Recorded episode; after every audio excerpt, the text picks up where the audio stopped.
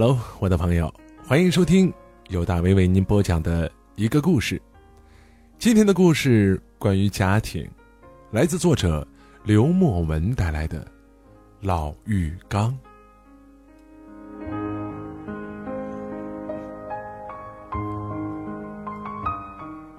五岁的时候，我们一家三口搬离了奶奶家的平房大院，住进了市区的楼房。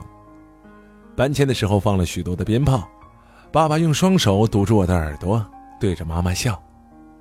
一路上，我坐在爸爸的怀里，爸爸坐在货车后面一堆家具围着的浴缸里，一边拍打着浴缸的瓷边，一边高兴地说：“以后就能天天在家泡澡喽。”我爸爸很喜欢泡澡。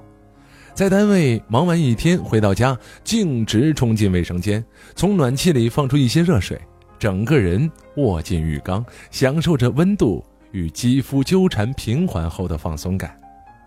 每当那个时候，他就会高歌一曲，有时唱阎文文老师，有时唱蒋大为老师，曲目不固定，总之看他心情。特别大声的时候，我妈就会在卫生间外面用力的敲门喊。谁愿意听你唱啊？闭嘴！电视里说什么都听不见了。我爸也不在意，还是一直唱。他们在这件事上老是互呛对方，不逼迫对方妥协，也不就此退让，就好像他们这些年的爱情一样，互相撕扯着彼此相守，再继续的推着生活往前走。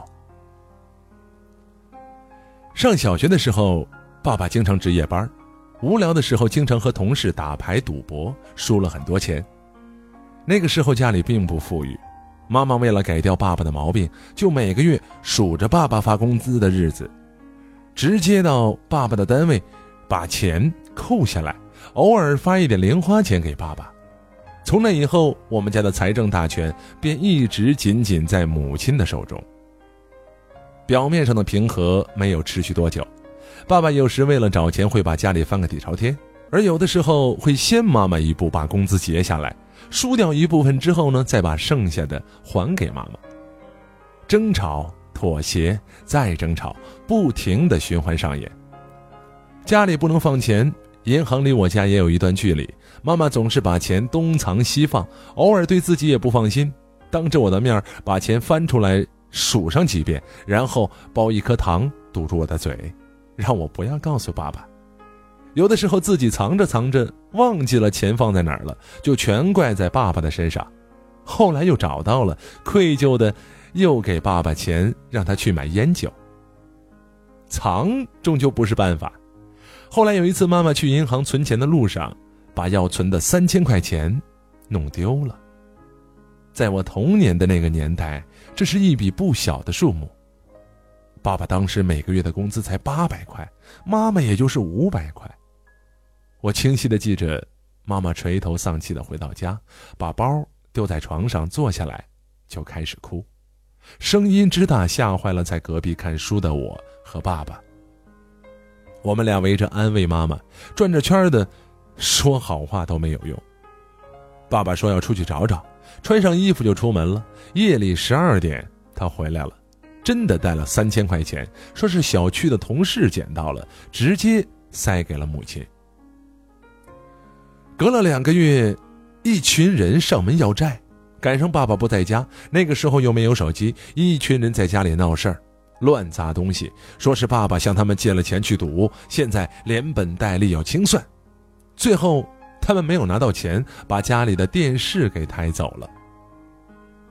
晚上家里三口人面对面看脸色，成为了唯一的娱乐项目。又开始争吵和退让的循环。爸爸承认了自己借高利贷的事实，为了还钱，他又去赌，把新发的工资也一起输掉了。我坐在中间看他们你来我往，互相揶揄，在环顾着破烂不堪的周围，家的滋味第一次。变得复杂起来。第二天，讨债的人又来了，我和妈妈躲到了姨家，爸爸自己留在家里。半夜，我和妈妈回来之后，发现家里没有人，卧室门上有许多血迹，妈妈捂住我的眼睛，叫我到另外的一个房间去。我乖乖的走到那个房间，在妈妈斜对角的盲区里，细细的看着她颤抖着，去擦门上的血迹。那一年，我七岁，刚上小学。第二天，爸爸在邻居的议论声中回来了，每个人口中都藏着一个关于我们家的故事。我自己，就在小伙伴的口中听到了许多的版本。有的说我爸在外面搞女人被抓，有的说我爸惹了黑社会，有的。也还原了债务事件的本身，但是数目变得异常的惊人。妈妈卖了家里的一些东西，又从银行取了一些钱，还了债，拿回欠条。到家之后，展开上面看到写到的借款日期，又哭了起来。这丢掉的三千块钱，是把我的家砸烂了，又砸破了爸爸的头。在邻居的嘴里溜达了一圈之后，又回到了那群人的手中。总之，他兜兜转转的，还是走掉了，最后也没有回到我们的手上。后来，爸妈就开始研究搬家的事儿。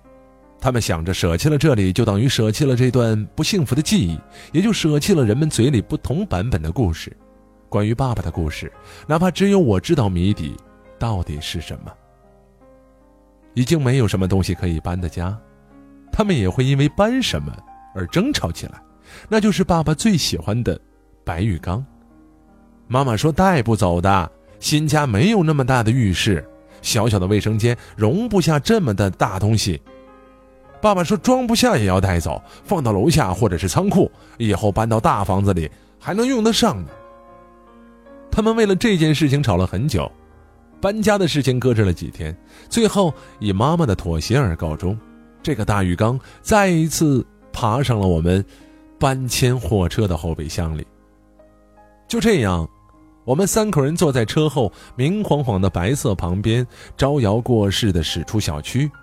洁白浴缸下面斑驳的水泥，仿佛代表着一个曾经平凡幸福家庭的破败。纯白的骄傲，永远带着。不可洗涤的污垢，即使离开这里，他们今后的几十年，也还是会带着这段不堪的记忆，就像浴缸带着灰黑的水泥一样。生活并未因此而有所眷顾，现实刻不容缓的跟着这个紧张的家庭。后来，爸妈相继下岗，离开了国企单位，妈妈凭借着手艺辗转的进了私企，谋到了一份稳定的职位。爸爸则一直在找与老单位化肥厂相关的工作，东奔西走，一直没有消停过。赚到了的钱也都花了出去。我上了高中之后又搬了几次家，但新家一直没有很好的卫生间或者是浴室来供放那个老浴缸。他就这样的跟着我们家兜兜转转的在这个城市里来回的走。生计。像不可预测的强风一样，吹着浴缸的帆，吹着我们家三口人在城市的海里飘荡。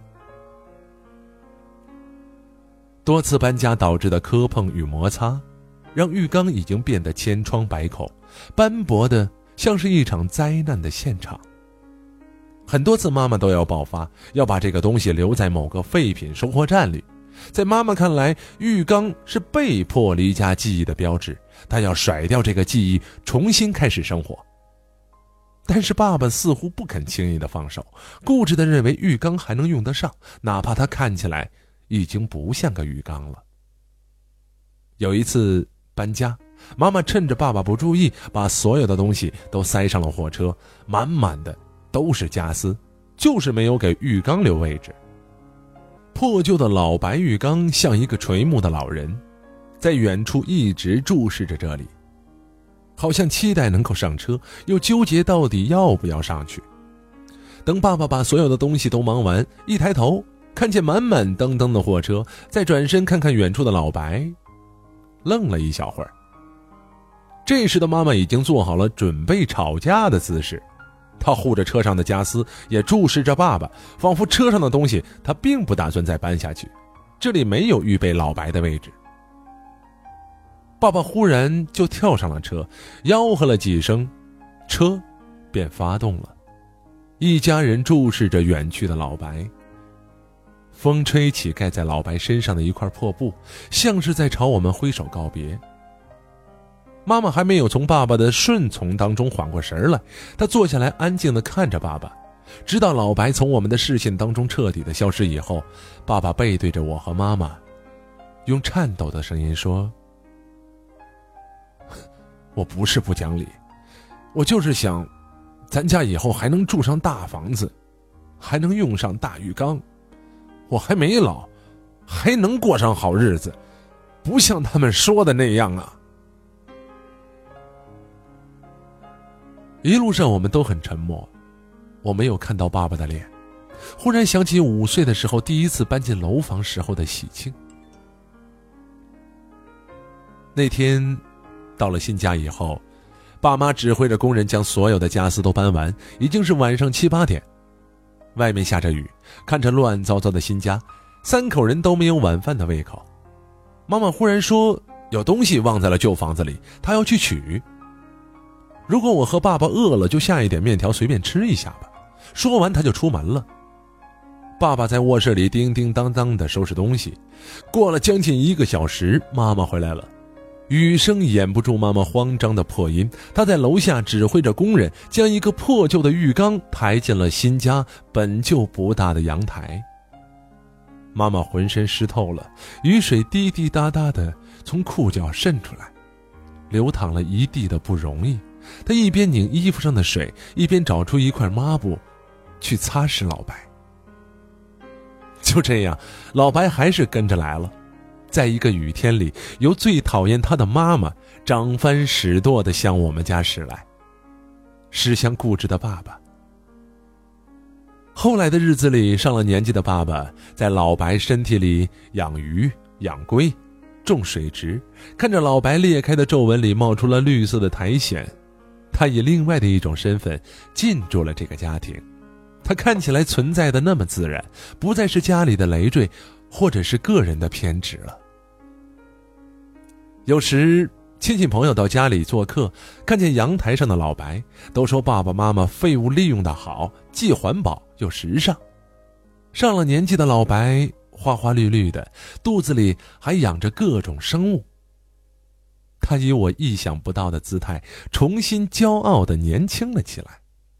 爸爸有的时候站在浴缸边上捡叶子，妈妈有的时候坐在边上往缸里丢鱼食。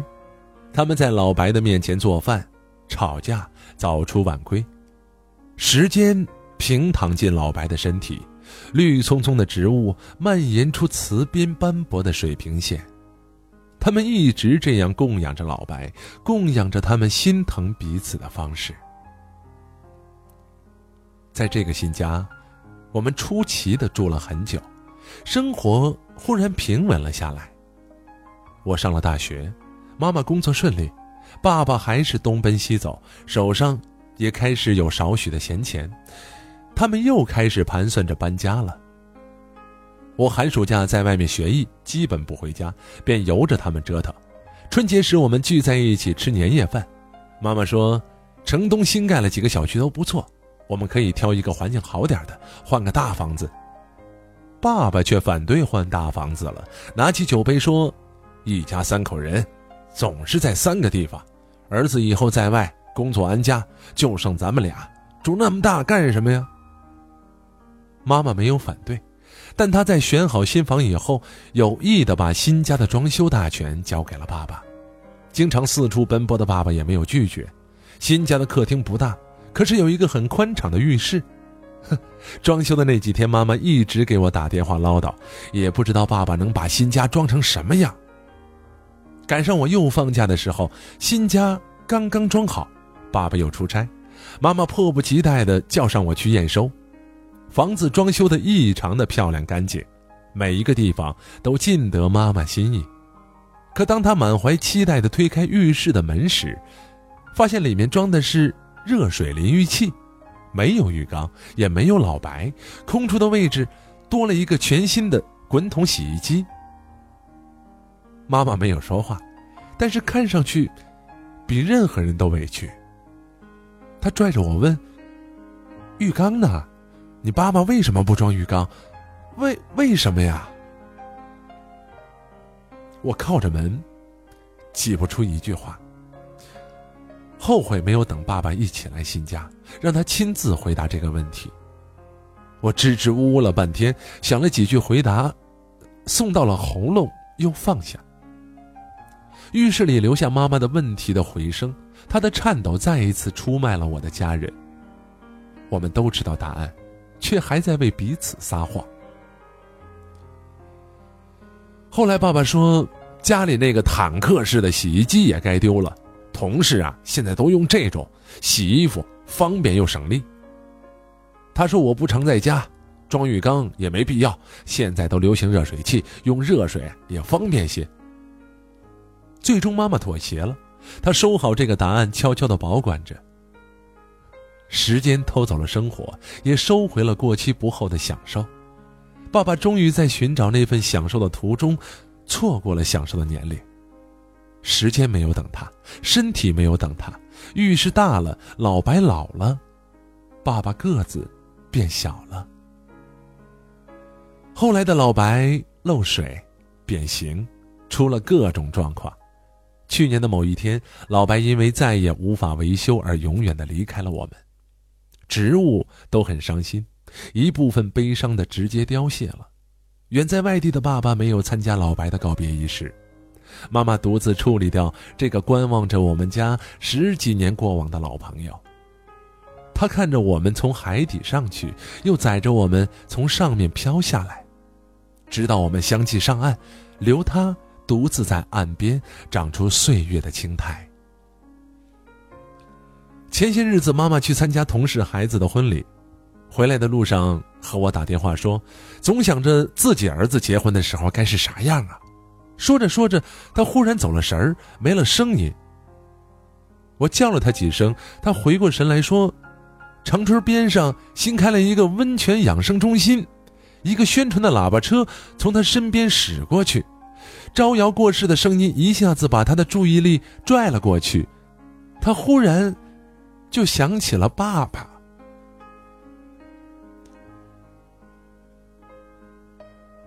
后来。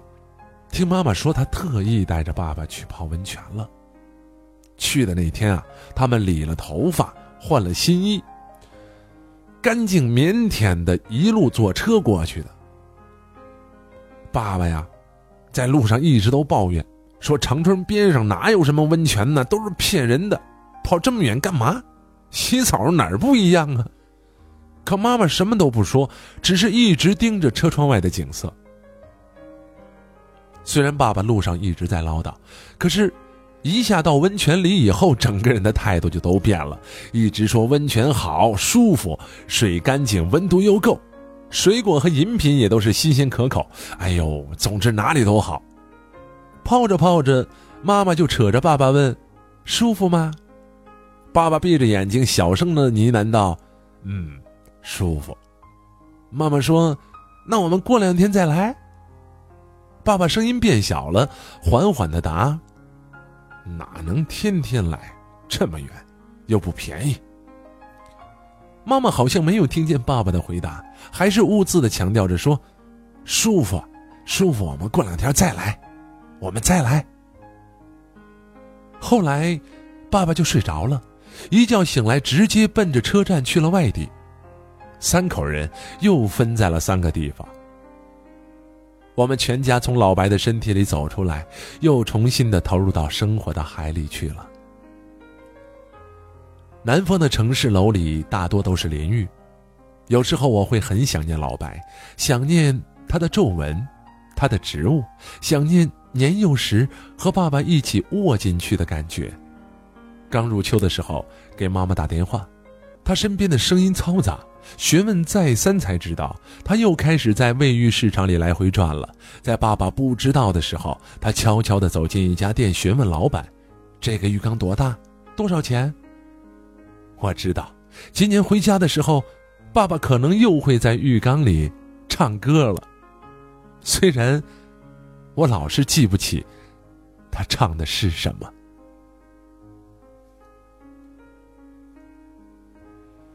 好了。以上就是在今天由大威为您讲述的一个故事，名字叫做《老浴缸》。简单，却又淳朴的爱的故事。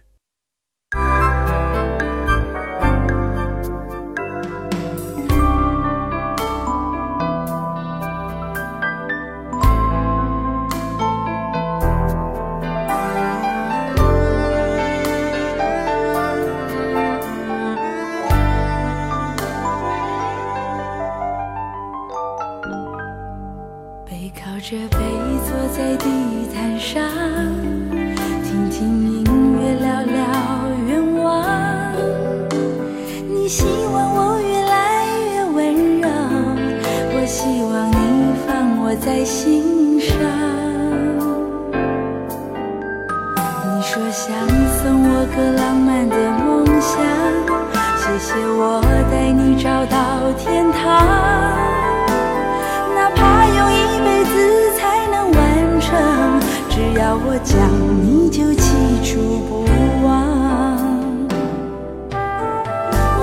想到最浪漫的事，就是和你一起慢慢变老，一路上收藏点点滴滴的欢笑，留到以后坐着摇